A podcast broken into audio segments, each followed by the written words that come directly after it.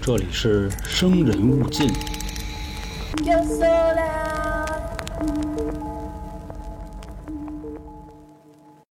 啊哈喽，各位，这里是由春点为您带来的《生人勿近》，我是黄黄。我是老航，嗯，灵异时期啊，今天没什么闲板，还是故事假的，有改编啊。那咱们直接就来吧，直接整啊啊！首先，第一个故事呢是来自七群，叫九零八八，好像是一位德云男孩儿，他很喜欢德云社的人啊。之前我们俩有聊过，他说我长得特别像张九龄嗯，啊，哈但是呢，我肯定比他白。当然，这跟这没什么关系啊，咱们说说他的事儿。应该是目前来说一个比较新颖的题材。后来我又上网找了找一些相关的内容，这块儿呢跟大家说说。这是一个怎么说呢，算网红游戏，因为之前老杭算是做过一次反串儿啊，他唯一讲过的一个灵异故事，就是当年天涯左央，嗯就是一个招鬼游戏的一个故事。嗯，他这也差不多。这个游戏啊叫电梯游戏，这块儿我跟大家说说。当然了，可能下面有点细，我也不建议各位去尝试啊。首先需要一名玩家，就你记几个儿，需要一座房子。这个房子呢至少有十层楼，并且要有一部电梯。这几项条件呢满足之后啊，你才可以玩。说这个游戏你玩完之后会达到一个什么目的呢？或者说达到一个什么情况啊？听说嗯你可以进到另一个世界、嚯，啊。那你你还要不好好想想，你是是不是要说这个事儿呢？嗯 嗯，还是那话，假的假的，好吧？这就现在是这样啊，嗯就是你说的这个东西，它是人尽皆知的这么一个东西。哎，可以这么说。啊，那随便说 说说吧，啊反正说说你们玩儿这出事儿了也不负责，反正啊就这意思。对对对。说首先你进入到你选的这个房子啊，进到这个楼梯里，如果电梯里有其他人，别进，一定要等到这电梯里只有你自己的时候才行。首先呢，按下四楼，电梯到达四楼之后呢，别出去，继续摁二楼。到了二楼呢，开了门，再去六楼，六楼以后呢，再回二楼，再去十楼，最后去五楼。这是不是有点累挺啊？啊啊，是有点累，所以说这个游戏始终都需要你自己一个人啊。其实说白了，还有一个弦外音，就是估计你能测试的时间就是夜里，白天你想想是吧？邻居啊，你这么折腾，人家不轰你啊？对呀、多烦人。说当你到达五楼的时候呢，可能会有一个年轻的女子进入电梯，但是你别看她，就不要和她对视，也不要跟她说话，因为她看上去啊，可能不是你想的那个人的样儿，所以这块儿一定要小心。这个时候呢，你再去摁下一楼的电梯，但是你会发现呢，这电梯开始往上给，会走到十层。但不过还有一种情况，就是电梯有可能是奔着一楼去的。这块儿我再给大家回一下书啊，嗯最后是在五楼，大家记着吧，五楼可能进来一个人啊，但是你摁了一楼，有两种选择，一是上十楼，二是去一楼。如果真的到了一楼之后呢，电梯门会开，你呢要赶紧出去，而且别回头去看这个人。那如果你到十楼呢，你可以留在这个电梯里，但如果你在电梯里的话啊，这个女的就会问你了，你要去哪儿？但是你这时候千万还是那话，别理她。这句话说完之后呢，如果这个女的没了，或者说你不再听到她的声音，或者你感觉出来身边已经没人的时候，就证明你已经进入另一个世界了不是，他说完了以后，就首先是我不能看他，啊！对，然后他说完这句话，他没了，嗯，那我能低头看看他那脚脚什么在不在的啊？对，就不是就裙子。呃，应该是能的，啊，就是你瞄他，估计他应该发现不了你，或者说你别对视就。就我觉着也是别犯照啊，是对对啊对，你别跟人递葛。第三部分呢，就假设啊，我们这个时候已经到另一个世界了，那你怎么回去呢？就是继续按下一楼，但是有可能出现一件事儿，就是电梯不工作，别慌，玩了命的摁，就你 玩坏了，哎，就你必须要让他进一楼。当你到达一楼之后呢，电梯门一开，你出去就没啥问题了。这就是整个电梯进入另一个世界的所谓的做法。怎么说呢？始终都是在各个这个楼层之间游走，也调查过这些数啊，我发现好像并没有什么所谓的特质就密码什么的，啊，二楼、四楼、什么十楼、一楼、六楼的没有，确实想不太出来。你像大家呀，在这个中国电梯，嗯大家都喜欢这个怎么说呀？妖魔化四层跟十四层，啊，对其实它就是借了汉字一个音嘛，对吧？嗯死跟要死，啊，对对，但是你像外国人，他们最膈应哪个数？他们最膈应十三，嗯，他们干嘛都得躲开十三啊。但是为什么我也不太清楚，就这？是跟圣经里有关系的事儿了啊。这块儿因为跟今天的主题没什么关系，有机会咱后面可以专门讲讲这方面的事儿。那说到咱们的听众，他当时就去尝试了，说这个真的假的，试试呗。我一男孩儿就坐一个电梯，我还能怎么着呢？大哥啊，一开始试两回，无事发生。他说在第三回坐的时候啊，真的见了一女的。姐姐来了，也是进来之后一直站在他的右后方没动，但是他依旧按照相关的流程去搞。后来确实也到了一楼，这女的出去了，反过来了啊，这女的人走出去了，他没走。嗯，嗯，那这姐姐是不是就普通人还是怎么？不好说，因为当时她是夜里玩的，嗯，而且你想啊，这个女的相当于可一直跟他溜达呢。就是，哦，这女的也在电梯里待着，对，那肯定不是咱们这边人，而且你想，这大晚上的出去嘛去？他只是在那玩的，喝去嗯，喝喝去。啊，这电梯啊，莫名其妙自己就奔到他们家那层了。就是这块儿啊，我们再说一下啊，到一楼了，这姐们儿出去了，电梯合上之后，电梯呜到他们家了，回家就开始睡觉，睡觉就开始瞎琢磨，说这到底是人吗？嗯，因为确实有可能啊，比如有的女孩儿的夜里可能有朋友喊出去，那这女的为什么什么都不做呢？也不按电梯啊，然后就在我这儿待着，到一楼才走。因为之前我们说了，有可能上十层，有可能下一楼。他当时是先上的十楼，又跑到一层，难不成他是一傻子？不能吧？那应该就是呗，也有可能是木了。这件事儿呢，什么都没发生了。后来，他就一直在琢磨，说我是不是穿越了？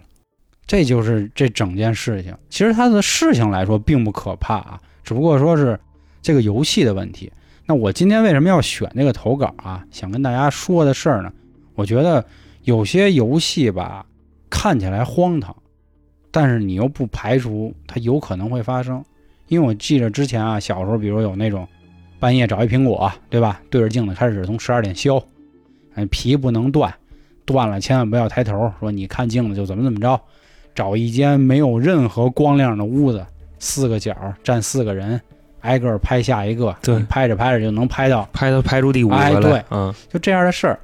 我相信有很多胆儿大的朋友肯定敢玩儿，但是我总觉得啊，这种事儿大家当个乐儿，尽量还是别去试，因为你真的不能排除说会不会有什么问题。因为你像天涯上左阳的那个事儿，他到最后爆出来的那个是什么呀？就说有一个跟左阳关系特别好的人，嗯。然后呢说左阳玩这游戏以后啊，虽然是没发生过什么事儿，但是自己家这买卖一丧百丧。怎么说呀？就经常精神错乱。嗯，就比方说在马路上走着，这个时候呢，马路上一人没有，一辆车都没有，什么什么都没有。就白天啊，嗯非常热闹的一个点儿，马路上就一个人没有。再往前走，他就感觉被什么东西拉了一把，然后给蹬回来了。这时候看见自己眼前呼过去一个什么大公共啊，或者是大货车，就就这种。他说这种事儿是经常发生的，就自打玩了这些东西以后，所以大家可以去听一下那期啊。另外就别，还是那句话，你们要玩儿真是就闲的，你知道吧？别自己作。要觉得自己命硬，可以去试一试。对，因为你这里不排除会有一些什么，我觉得假装往科学这方面说，会有很多心理暗示的，因为你总在琢磨呀，对，对吧？你琢磨琢磨琢磨，迟早就得琢磨出异症来，就会出这样的事儿。所以这块儿还是奉劝各位啊，嗯尤其是很多这个小朋友，初中的、高中的，甚至小学的，嗯，就总爱去尝试，尽量还是别了。对这块儿，我还是给各位再补一句啊，嗯吓唬吓唬你们，是怎么说呀？坐电梯也是有讲究的，嗯你知道怎么着吗？这个东西都是我那时候学的，你知道吧？啊毕竟也是 小时候也好这口儿。老灵异了。说首先啊，坐电梯，你到了电梯上以后啊，摁了这个按钮，就比方说你去几层，你摁了以后啊，你别私下看，在电梯里边，因为电梯里的地板它一般情况下是不反光的，嗯你就低头看地就行。你最好别看那个电梯门。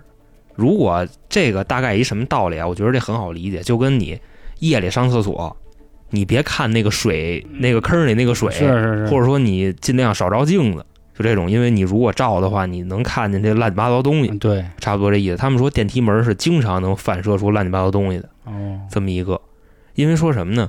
楼道里，它那个电梯间儿，对吧？电梯里虽然是不可怕，有亮有光的，但是那电梯间儿，它那个各层容易飘东西，你知道吧？然后你这电梯一过是等于是直接从它那儿穿过去，就能看见各种各样的东西。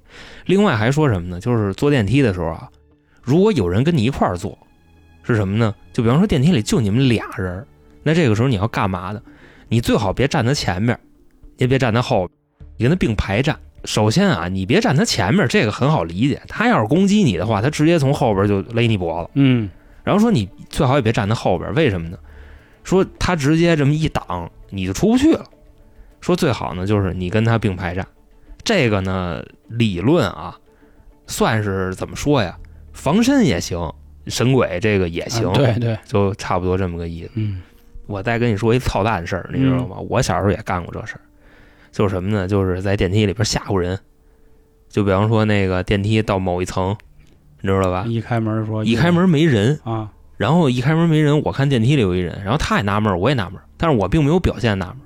我这时候我干嘛？我假装做一个让的动作。啊大概几年级的时候啊，这个初一初二的时候，哎呦，阿姨您嘛去啊？嗯我来这么一，然后边上那人就那么瞪着我，你知道吗？然后我也不笑，我就哦，我说那您那个什么，在这儿住慢点啊，就演上了啊一就演，我我怎么老干这事儿，你知道吗？妈坏呢嗯，这个就是坐电梯的时候大家注意的一些东西啊。是是那我就说下一个故事了啊，师姐。这个故事呢，呃，是一个比较那什么的了，比较野的题材了。我看的时候，反正我是起了一身鸡皮疙瘩。是什么呢？是关于哦这个宠物这一块儿的。哦嗯，这位听众呢，来自五群，ID 叫 WY 莫成。啊也是五群的活跃分子了嗯，对。然后我特意还问了一下这 WY 什么意思，我说你是网易的听众？他说不是，他说这个 WY 是无缘啊。我说这名字起的挺妙的啊。他分享的是自己小时候一个事儿，说那个时候啊是一个周末啊，也不用上学，所以呢就跟朋友约好了出去玩。差不多呀，到了下午两点的时候，这个时候呢就往外走，因为跟自己小伙伴约的就是两点，等于说现在基本上已经迟到了。在家就已经窝到两点了，这个跟你还是挺像的，你知去你道吗？大爷！我跟你说，我跟老航拍过一段子，这经常爱爽约的都是他。我跟你说嗯，这块儿咱就那什么灵异啊。啊啊，灵异灵异。然后呢，就说就说那现在就赶紧出去吧，是吧？要不小伙伴一会儿就可能该挤得我了。走到门口的时候啊，他就发现他们家那个大黄狗在这门口趴着呢，但不是休息呢啊，嗯是什么呢？是贼着他呢。就他只要往这门口一走，这狗就特别狠的冲他叫唤，因为自己家的狗嘛，他呢也就不害怕，往门口就大概这么一走，然后这狗这时候就疯了，要过来扑他，反正是不知道怎么了。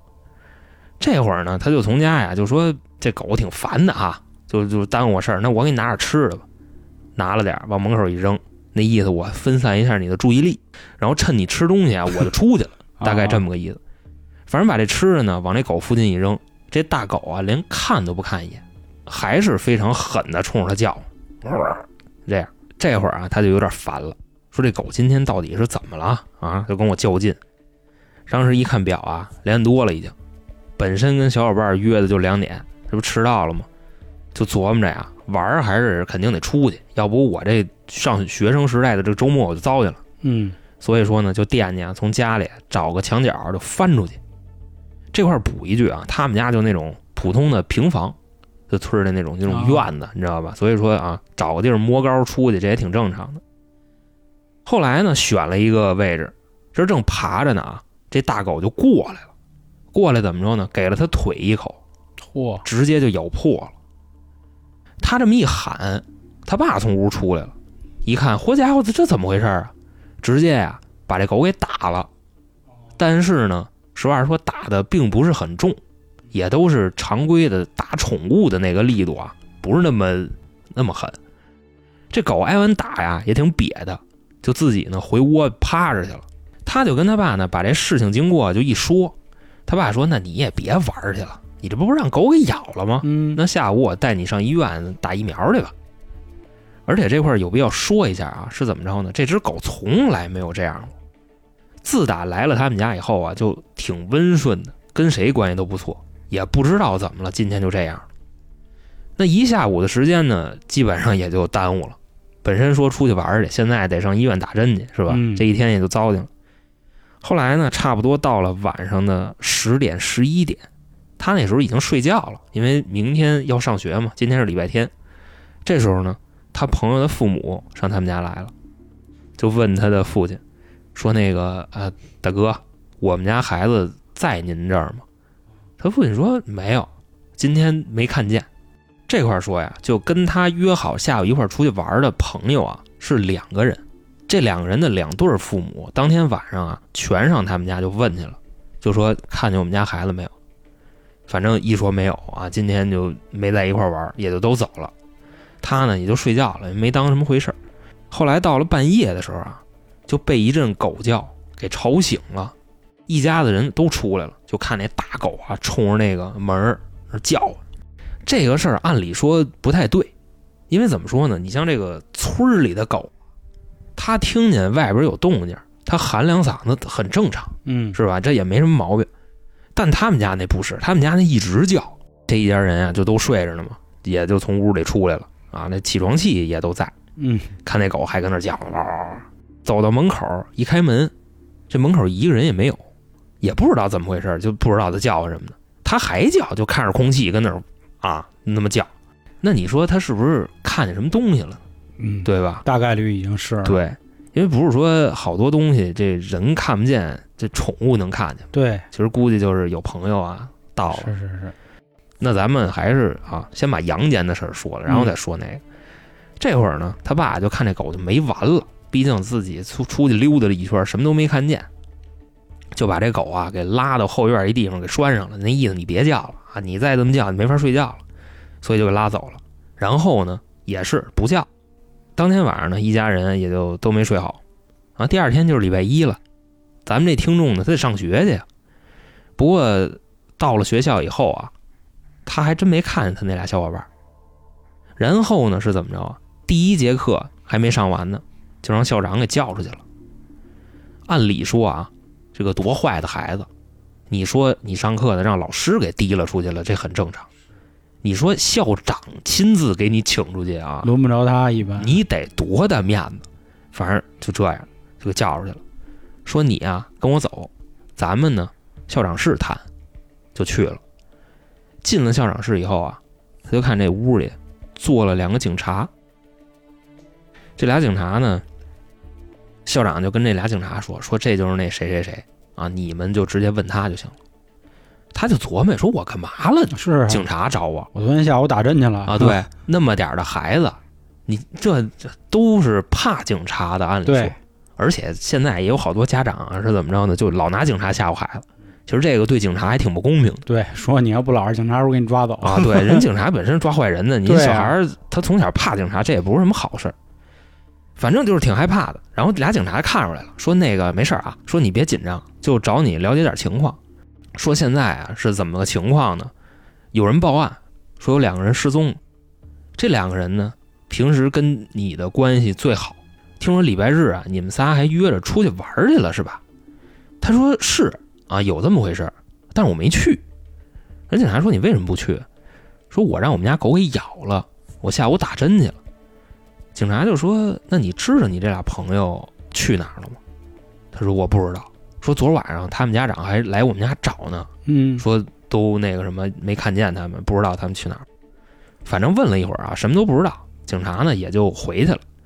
他呢在学校里也被罚了，被罚的什么就抄五十遍学生手册啊。这块儿咱就也挺葛的啊，都不也不知道为什么罚的。有点不讲理了啊！您那俩孩子丢了。那也不赖他呀，是吧？但是人家可能老师嘛，是吧？嗯你一看警察来学校了，这影响不好，所以肯定得罚的，就差不多这意思。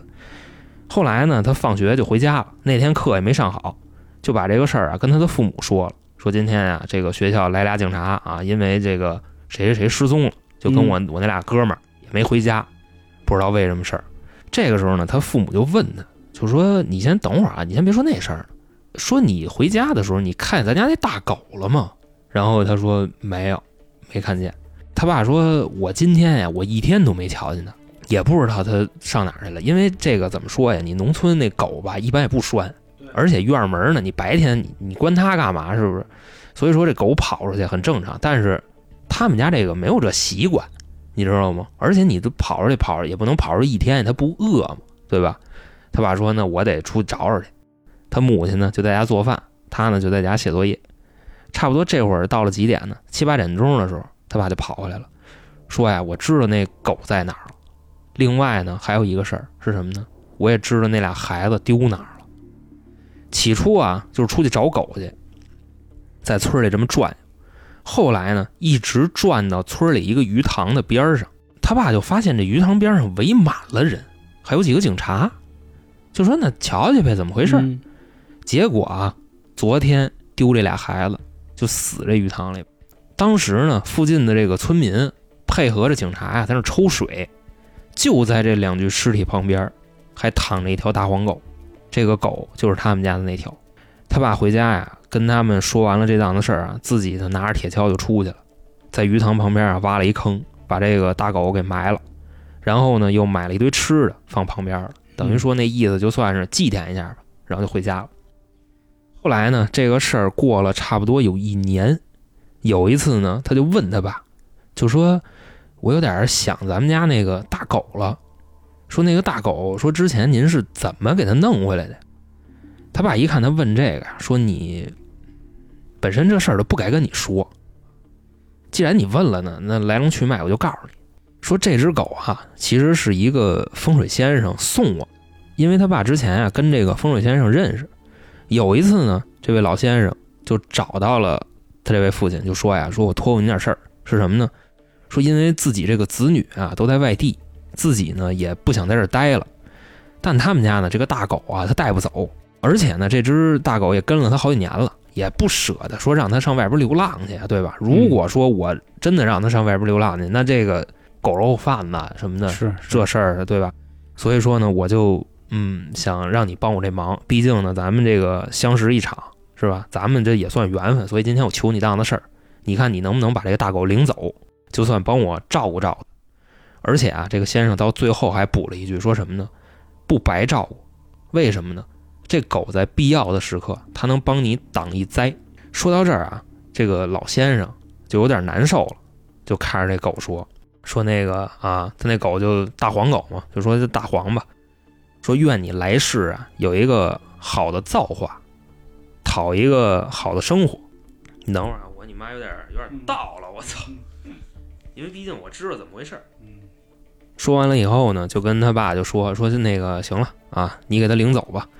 所以他爸就把这狗给领回来了。不过咱这么说啊，逢凶化吉这个事儿啊，他当时信不信啊？单说，现在他信了，为什么呢？自从听众的这个两个小伙伴啊在鱼塘淹死之后，他爸呢就把整件事复盘了一下，大概是怎么着呢？起初啊，他们先是约着出去玩儿后来呢，刚才咱们不是说了吗？这狗拦着他，不让他去。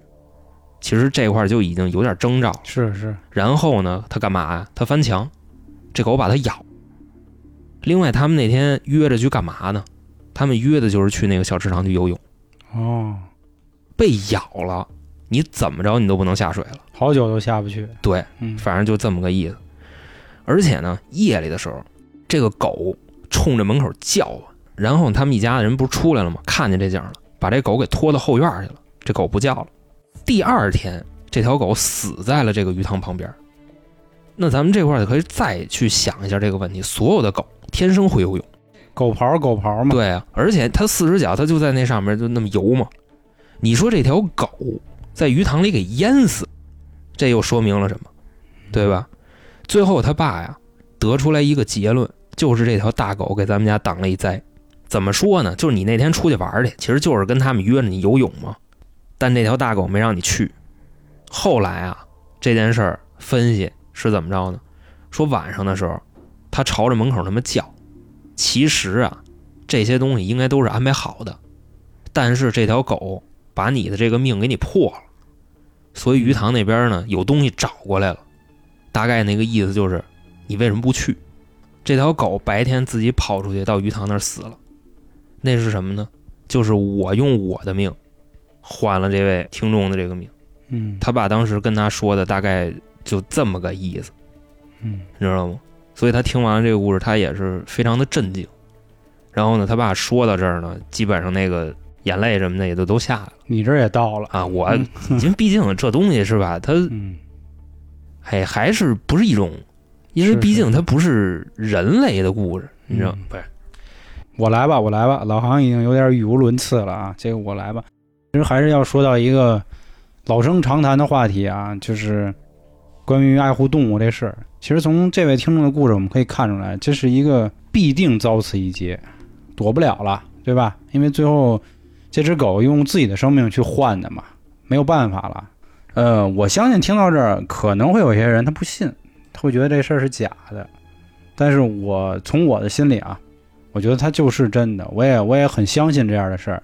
其实就在录今天这期节目的时候啊，特别特别巧，在我们休息这段期间，我刷了条抖音，这条抖音呢发的是一个游戏，游戏是 GTA。我相信很多朋友都玩过，GTA 是一个罪恶类型的游戏。说有一个人啊，到了一个场景，这场景是一墓地，然后有一只小狗慢慢悠悠的走到那个那个其中一块碑里，坐在碑的前面了。然后那个人本身是拿着枪的，然后他就把枪收起来了。他底下配的文案说他一定很想他的主人吧。大家说是灵异也好，说是温情也好，其实我觉得就是我们台一直秉承的一个观念啊，就是您可以不爱护这些动物，但是请不要虐待。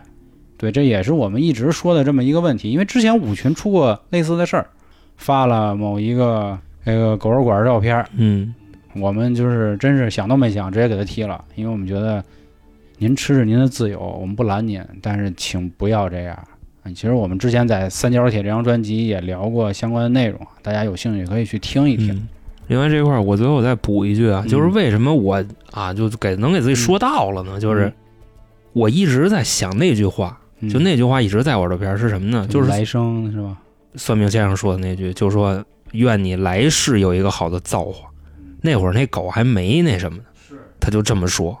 他都知道。其实嗯再说到这儿啊，我还想再说一个点啊。我相信有很多朋友很爱动物，但是我觉得在您养动物之前，或者您领养动物之前，一定要考虑好一件事，就是你能不能对它的一生负责。因为我见了很多的朋友啊，比如说养了三五年，不论您各种情况吧，比如是生病，比如说家里人阻碍，或者您搬家，或者甚至您换了一个城市，都有可能没有办法的给它带走。虽然很多人说啊，可以找一个好人家啊，如何如何，但其实我不太提倡这样，因为可能动物一辈子就你一个人。因为我之前听过有一位算是一位学者说啊，他说人的一生，你的父母、你的伴侣、你的朋友都没有办法陪你走完，因为他们都是在某一个阶段出现的，唯独是动物，你可以完完整整的看它的一生。其实动物的一生就是人的一生的缩影。所以有的时候我觉得，大家在养动物之前，真的要考虑这些问题，就是你能不能对它负责。哎呀，算是一个，我觉得说的不好听，算是一个忠告或者是一个警告吧。毕竟都是生命，你不知道他们未来会给你带来多少的欢乐。这个故事就先说到这儿吧啊，这个这个航哥这情也倒的有点狠。那我那我接走，我来说下一个故事。啊，下一个故事开始啊，有点吓人了。嗯，而且这个故事呢还很有意思了，来自二群，叫童，我们都管她叫童姐，红彤彤的那个彤，她还很神奇啊，这也算是我们目前从地理角度来说最远的一位听众，她在香港。好抗呢，啊，红矿那一块，那咱还有美国的呢，但是美国的朋友暂时还没有嗯 咱们就是在咱们境内啊。啊，。哎，你说到这儿啊，再给大家剧透一个，嗯。五群有一位神奇的老哥，他一直啊混迹于东南亚这一块儿，他给我投了好多故事。金金三角啊，呃，没有那么邪乎，就老挝、嗯泰国，这一块的。老缅这不老缅泰吗？这不 对对对，他故事挺牛逼的。嗯我那天跟他说，我说大哥，我觉得您这故事都能单独给您开一期了。当然，这个可能要排很久了啊。嗯，这个提前跟各位打一个长远的预告。那咱们故事说回来，她呢一共有三个故事。第一个故事是来自她男朋友的，男朋友同样啊也是在香港那边。这是发生在大学的时候，当时呢哥儿几个啊闲的没事儿，说要不咱找一鬼片儿看会儿。嗯其实我也干过这样的事儿。那会儿上大学呢，活动很稀少。我只是说我们啊，要么就是打 DOTA，要么就是搓麻，要么就是看鬼片儿。当然，其实也看一点那毛的啊。啊 很正常。嗯，后来就看看鬼片儿，看了几部吧，觉得没啥意思了，说算了吧，咱四个老爷们儿，这家伙加起来将近十二把火了，嗯，烧谁不烧谁呀、得了吧，就甭看了。对着烧吧呢。嗯，到了当天晚上呢，他们宿舍的其中一对双胞胎兄弟的哥哥接到了一电话，说家里啊好像有点事儿，得回去。说那既然作为是哥哥，那我回去，弟弟在这好好学习，就走了。剩下这三个兄弟在宿舍里，人家的宿舍已经就比较高级了，是那种上下铺的，就是下铺是什么电脑办公桌，嗯，对对哎，对，上铺是床。我们那会儿操，就是床他妈板儿 床，啊对就就是板儿床铁棍子床，哎，可惨了。当时咱们这个主人公，也就是彤姐的男朋友，准备睡觉了。那会儿啊，天儿挺冷的，当然南方再冷他也不会怎么着，就盖着被子，他就隐约的听见有声儿，你说不出来是有人走还是有人翻进垃圾桶，就反正就有，就呲啦呲啦的，而且就在屋里。他就说啊，看看怎么回事儿。就可能屋里有什么虫子什么的。哎，对，是因为南方嘛，很正常。他发现呢，他这被窝是自己蒙着的一个状态，就等于形成了一被窝结界。但是呢，怎么掀这被子掀不开？你这捆上了，你这哎，个好在啊，手机在枕头底下，等于他从枕头底下就把手机拿出来了，给他隔壁那床打电话。说你帮我把被撩。啊，是差不多这意思，他是这么想的。结果打半天啊，没人接。那结界的信号，还不错，就是没人接。过了一会儿呢，差不多得有个小两个小时，一直在这儿煎熬啊，在这被窝里就听见有人哎呀呲啦呲啦，然后要不就走路，嘚儿嘚儿嘚儿，就这样不是他没没喊吗？喊不出来，什么都没有哇，啊，两个小时这啊。高了啊，这啊个，大哥说当时尿憋都难受了，碎火都快肿了。两个小时之后呢，就突然就声儿也没了，事儿也事儿也没了，这个被窝也掀起来了，丫倍儿生气，就开始踹旁边那床的人，说：“你丫给我醒醒醒醒！”就你那意思是不是你们刚玩啊对，过来着？说孙子啊，啊给我来这招。那咱下午看了半天鬼片儿，你们晚上你们给我玩这个是吧？好，孙子。就捆粽子，好像 给机扣那么捆上的。边上那哥们儿醒了，说：“你嘛呀！说我给你丫打电话，你丫不接是不是？诚心玩我是不是？”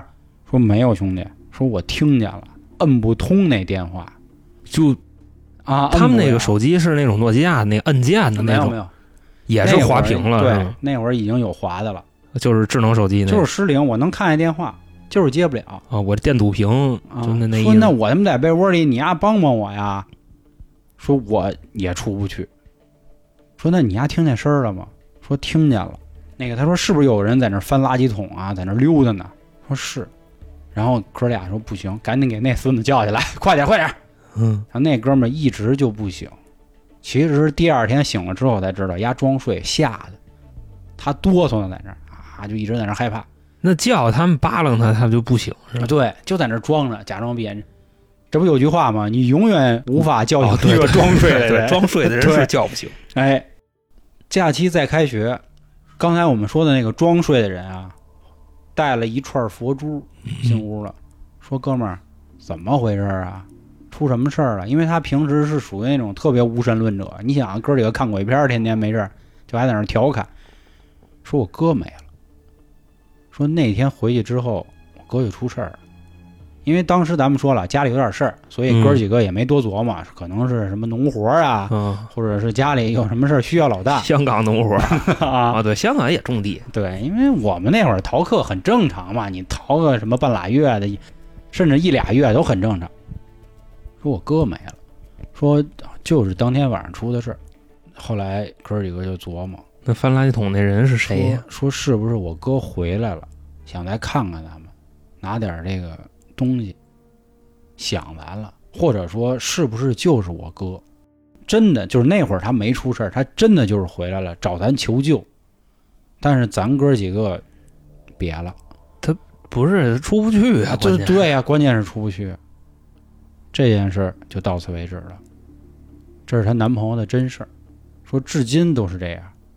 这块我再说一下，因为之前我讲过香港的一些故事啊，香港那边确实也总闹这些鬼啊怪的。这是这么第一件事，先不分析，暂且不表。咱们下面还有两个是他自己的故事，童姐的故事，涉及到了真实的地名，并且他说可以说。那第一个故事呢，就是西营盘，也就是香港高街鬼屋那样的地儿。当时呢，他们去坐地铁的实习生做见习司机。你想啊，平时来来往往的，大家也都知道，香港那个节奏多快啊，大家都忙着挣钱，你不能说让几个见习司机白天开去，万一刹车踩不稳，给人晃上了不合适。啊，所以每天啊，就晚上最后停业之后练一圈儿。其实现在北京的地铁也有类似的传说嘛，说晚上开地铁，说夜里总会开一趟空车，说是送一送人。反正北京一直是有这样的说法。是吗？哎，他们当时呢，老师也是带着他们说：“那咱练练车吧。”开到这个一半路程的时候，师傅就紧急跟中控台说：“赶紧停，赶紧停，我们这趟不开了，到此为止。”中控台呢也没犹豫，说：“行，没问题。”他们几个小孩懵了，说：“怎么了，师傅？我们开太次，嫌嫌我们啊是吧？那意思我们饭碗不保了。”说：“你们先别说话，回去咱再说。”这时候开回到了这个算是这个交通枢纽这个地儿吧。说我刚才啊看见一小孩在那拍皮球呢，咱别啊打扰人家，别蹭人家。这话一说完，这俩小孩可就愣了，说您别吓我嘛呀，什么这大夜里隧道还拍皮球，什什什么呀？啊，啊，我我不信这个啊。说你们别害怕，说咱那地儿啊，西营盘，西营盘之前呢，咱们还是我之前讲过的这个高街鬼屋啊，包括旁边的这个公园啊，都是什么乱葬岗的，要不就是日军的一些实验基地，死了太多的人。他当年呢，开着开着车啊，碰见过一老太太，他觉得是自己眼花了，直接就穿过去了。结果第二天，就真有老太太死了。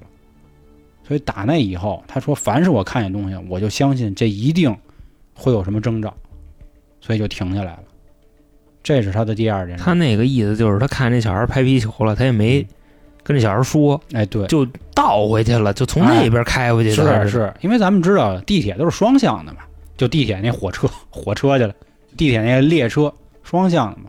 因为咱们有在北京坐地铁，有时候你比如在那末尾，你可以看到那中控室嘛，来不来去就回去了。挂一道档就回去哎了。这是他的第二件事儿。我为什么我们先不分析啊？这个地儿香港嘛，出过很多事儿。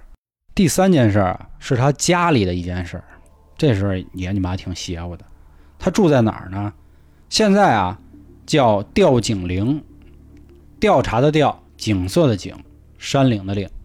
但是这个地儿之前有一个名字，叫吊井岭，上吊的吊，脖颈的脖颈颈的颈，对，，就是上吊岭。就到这儿就得挂。哎，是这个名儿。为什么呢？因为之前这地儿啊，四周都是山，如果你想从这地儿出去啊，需要坐船。但那个地儿啊很偏，所以呢大家都很穷，一般啊迫不得已坐船出去，比如去的什么新界啊、九龙这些地儿吧，很少。唯一坐船的目的是去到对岸有一个叫灵石医院的地方，灵就是灵魂的灵，石头的石，是去瞧病。不是他们这儿为什么也这么丧啊？啊就诚心，你感觉这这名哎儿起真有点，的有点儿，因为这个喜欢这方面的朋友都知道啊，香港这边对于风水还是很看重的，是啊，对他们对这方面研究也很多叫吊井岭。啊。这名儿真是挺丧的，反正其实这块儿咱插播一句啊，你看北京很多地地名儿它很土，但是不至于丧。他家发生了一件什么事儿呢？当年在零八年金融危机的时候啊，哎，要不说人家还有点投资眼光，那时候房价大跌，很多人都知道，有一著名的明星张卫健，不就是因为炒房赔一底儿掉吗？人家家反倒那时候买了一套房，但还是在这个地方，他家很大有一个特别大的阳台，他还给我发了一个照片。我说木了啊，我羡慕了，真是太大了，就跟能跟屋踢球，差不多了，真是一个小型的一个室内足球场那个大小了，嗯非常气派。他说小的时候呢，每次在晚上，他总能听到这个阳台地板上有人走，或者说是有声音，买之前没找人给看看，咯吱咯吱，吱咯吱咯吱的，总能听见。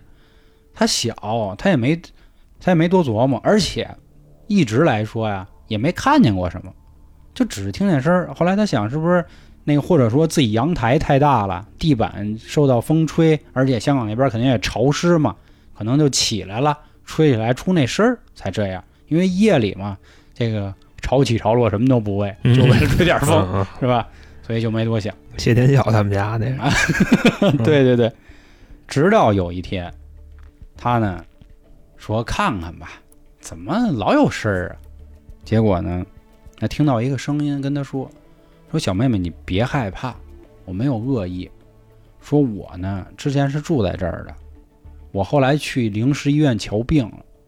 我这块儿说一下啊，虽然是四面有山，但是他家这个地儿是可以看到所谓海的对岸，嗯或者说是河的对岸。吊颈灵，哎，说呢，我没什么别的，我就是想家了，我想回来看看，但我回不来。为什么这么说呢？这灵石医院啊，并不那么灵，基本上把人送到那儿之后啊，就是等死，治不了，就跟那个你打九九九似的，还差不多那意思了啊就准备后边啊一条龙了就。他说：“哦，原来您是这样。”说对，说我真不会伤害你。如果你真觉得我害怕呢，我以后就少来。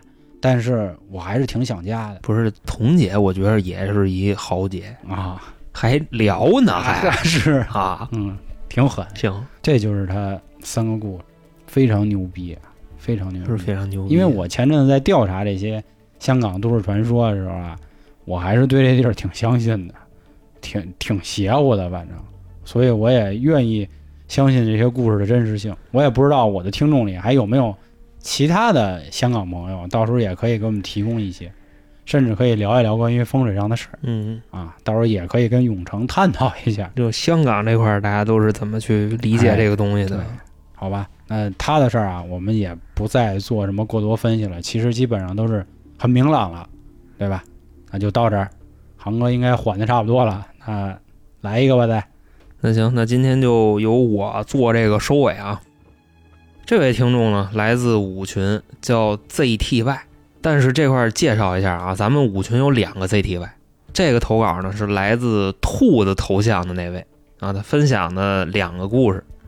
那咱们先说的第一个，第一个呢，小时候的事儿。因为当时投稿的时候啊，就说现在听你们讲了这么多啊，就这个神婆呀、嗯这高人啊、村里的这这种，只要是他们一出面，就没有铲不了的事儿。但这个故事呢，就是神婆翻车的，在这儿给各位说说啊。因为平时啊对这方面比较感兴趣嘛，而且他村里也有一个神婆，他呢跟人这关系也不错。另外这神婆也挺喜欢他的，所以呢经常他们就在一块儿聊天儿，聊的但是比较正常啊，很少有那种泄露天机的。哦，那样的一般就不聊啊。但实话实说啊，就算是不聊这类题材，面对这样的人啊，你也会特别的尊重。当然，不光他尊重啊，村里的人也都特别的尊重。说呢，就是在他小的时候，家里住的那个地方啊比较偏，旁边呢都是那种麦子地，但是也有住宅区啊，就配套的设施什么的啊，这些东西也都有。而且他们家门口呢还有一工厂，附近的好多人啊也都来这上班。另外，这个工厂的厂长啊，咱们听众也认识，是一位阿姨，关系非常的不错。有一回呢，这俩人聊天就聊到这神婆了。他说呀，这个神婆奶奶啊，这人挺好的，也挺慈祥的。嗯，说看那个意思啊，应该是有点道啊。说因为只有高人才这样的，啊你要是那种刚学的、刚学会，肯定就谁都是啊，也牛逼坏了，差不多那样。是是是，人阿姨说呀，不是，说前几天呀，他就翻车了，就是在这个阿姨的工厂里啊，有一个员工，大概有二十多岁，是一小伙子。起初呢，就老觉着自己不舒服，但又不知道自己得的是个什么病，啊，这个就往那儿粘了啊。所以呢，自己就这么扛着。过了一阵呢，也不好，那就上医院看看呗。到了医院呀、把这个事儿跟大夫一说啊，做个检查，什么毛病都没有。跟这阿姨说说厂长啊，就我那屋，您看您能不能多给我安排几个人啊？我害怕。这阿姨呢就挺新鲜的，说你一个大小伙子，你怕什么呀？啊，你怕的他是什么事儿啊？就说呀，我这个身体不舒服啊，没活的时候呢，我就在屋里躺着，我就老能听见呀，有人在我耳边喊我名字，哎呦我操！我答应也不是，我不答应也不是。那么那阿姨说，那谁喊的呀？说反正不知道，也看不见，听声儿啊，像一个老太太。这阿姨说：“哟，说那不行，找人给你看看吧。啊，这估计有点什么事儿。”后来呢，找的就是这位神婆。这阿姨啊，就带着这个小伙子就去了。到了以后呢，阿姨先进的屋，跟这个神婆把事儿说了。啊，神婆说：“那这不叫事儿啊，让他进来吧。”结果这小伙子啊，就一撩帘儿往屋里一走，这神婆就急了。就你想啊，刚才跟屋坐着呢。啊，说行，进来吧。啊，这会儿进来一人，急了，出去，就这样。啊，耍我？对，然后这小伙子直接就退出去了，吓一跳。这阿姨说：“您怎么了？”说：“怎么这样？”这神婆啊，你就就那个吵吵把火那劲头啊，就你啊，带着他赶紧给我走，有多远给我走多远。这阿姨就问说：“那那我上哪儿去啊？”啊，就自己也有点就呛火那意思，呛火说：“哪儿去呀我？你爱哪儿哪儿去，越远越好，赶紧走，反正不许上我这儿来，就给撵出去了。”就这么着啊，这阿姨带着那小伙子走了。那后边的事儿就就很尴尬，怎么着？你想啊，这阿姨跟这个小伙子都之前都说了，说我这有一高人，我带你去看去。结果一进高人他们家那屋给轰出来了。翻车了。对，这不 就是翻车了吗？说这个什么意思不明白啊？这小伙子说啊，这老太太嘛，可能是犯病了。然后这阿姨说，你就别往心里去，他这人本身就天天神神叨叨的。嗯说不行啊，咱找别人，咱再想想别的办法。反正这事儿就这么拉倒了。后来呢，又过了一阵子，这阿姨对这个事儿也是一直惦记着。她毕竟自己厂里的员工嘛，那意思就问问怎么着了，好了没有，就去厂房里找去了。找了一圈没找着，问旁边说他这人呢？旁边那个员工就说说好几天没看他了，啊，也没来上班，不知道去哪儿了，而且呢也没请假。这阿姨一听这不行啊，这毕竟是我的员工嘛，是吧？嗯。你不来上班，你不请假，这不像话了。所以呢，就亲自给他们家打了一电话，啊，电话一接，说我找一下谁谁谁，啊，那边听声儿呢，大概是这个小伙子母亲接的，直接就哭了，说那小伙子没了，说不知道为什么就死了，睡一觉人就没有了，啊就这样，等于说啊，这件事儿的收场就是这个小伙子的死完结的。反正过了那么好长时间，这阿姨呢在村里碰见这个神婆。开始啊没想打招呼，为什么呢？因为上回你不丧过一回吗？嗯，就有点没面子，觉着。但后来一琢磨不对，就是结合所有的这种情况来看啊，一个是说神婆反常的这种态度，另外一个是什么呢？这小伙子确实死了。说那我就问问他到底是怎么回事儿吧。今天看这个状态应该不那样，就说我问问您啊，就之前我不是往您家带一小伙子吗？您记着吧。那什么时候说呀，你带来那人呀，本身就是个死人。哦我救不了他。你来的时候啊，我没看见正主之前，我以为就是普通的呀，什么上个身儿啊，说家里不好啊，就这种。我进来以后啊，我就看见他后边背着一个老太太，啊而且这个老太太基本上已经跟他算怎么说呀，算融为一体，就那个状态，而且是什么形态呢？就进门这老太太就指我，啊，你明白这意思吧？就就指着他，那意思你不用管，啊你管你就那什么了。而且什么时候说呀，看这个状态，那个老太太的道行领先我不止一星半点所以这事儿翻车嗯，我管不了。他已经不是鬼了，这是个妖精，哦你知道吧？后来说到这儿，这个阿姨吓坏了，问了一嘴，说那那个婆子啊，我会不会跟着也沾包啊？毕竟我们那时候我带她来找过您嘛。老太太摆摆手，哎，你没事儿。说这妖精啊，就找他，不找别人。反正呢，这个神婆就告诉阿姨这么多。嗯，当然这是他分享的第一个故事啊。他的第二个故事就相对来说比较简单，就什么呢？有一次啊，跟姐姐去医院拔牙啊，拔一个智齿，完了以后呢，就从医院出来了。他姐姐呀、在医院门口说什么呢？说我头疼，反正看他姐那表情啊，就特别痛苦。说那就到家以后给姐姐吃点药呗，就在他们家躺着。结果到了晚上啊，姐姐不但没好，这位听众自己也发烧了，但是啊也没怎么当回事儿，吃点药就睡。第二天一起床，他跟他姐都好了，都不烧了。结果到了晚上啊，他又开始发烧，等于说这个过程一直持续了四天。第四天的时候啊，他母亲就说这事儿不对，母亲就明白了。嗯是什么呢？就说呀，肯定是你回来的时候你被什么东西跟上了。说最开始这东西可能在你姐身上，现在在你身上。然后呢，这会儿瞅这个意思啊，应该是在你床上，就他没在你身上骑着，他在你床上待着，所以你会恶心。把家里的门和窗户全打开了，打开了以后啊，母亲站在床边，开始干嘛？骂街，差不多五分钟，他这闺女再走到床边没有。这个就是他的第二个故事。嗯，但是第二个故事其实和我们之前有些人的故事有点像，，对对对，但是呢，我临场吧，开个脑洞，嗯我来说一下，我给这个故事做一个新的猜测，我觉得有可能是这样啊。刚才咱们说了，他是拔牙，对，对吧？拔的是智齿，牙牙牙签，对，然后没有没有，牙仙是国外的嘛。这牙长什么地儿啊？长牙床上，所以我觉得呢，这可能是一床仙，就是或者说这床是就是一鬼。这床我相信现在来说大概都是木头床，嗯或者说至少得有木头东西。大家都知道粘木头就必然会粘那种东西，啊，对吧？所以说啊，他躺在这个床上，实际上是已经和床融为一体了。然后你现在拔了一颗牙，就相当于拔了这个好朋友身上的某一样东西，所以人肯定不乐意。拔牙的是他姐，他没拔呀。哦，那那那可能我这个就不太成立，嗯但是我我觉得会有这方式吧啊，也给大家开脑洞。另外，我觉得如果您有什么脑洞啊，就是对于我们每一期的一个分析，其实大家听过我们节目的人大概都知道了。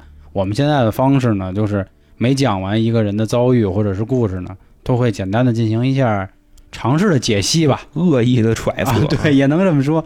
所以我们也欢迎各位也可以跟我们玩起来，啊或者您进群也跟我们聊聊。咱那怎么进群呢？关注微信公众号“春点”，春点是汉字啊，里面也有进群的方式，并且里面还有下架的节目跟付费的节目。嗯啊然后今天啊，就只讲这四个人，但我觉得这四个人的故事真的是各不相同，有起有落，是吧？有感人的，有吓人的，有翻车的，还有游戏的。嗯所以今天这期啊，挺挺有意思，大家也可以多听两遍。嗯最后啊，还是再说一句我们新米团的事儿，还是感谢各位支持，可以多多加入。您加入之后呢，目前啊限时福利啊，送您两期这个付费节目，付费节目绝对牛逼。嗯，直接值回票去，对，那好吧，今天的节目就到这里，感谢各位的收听，拜拜。拜拜。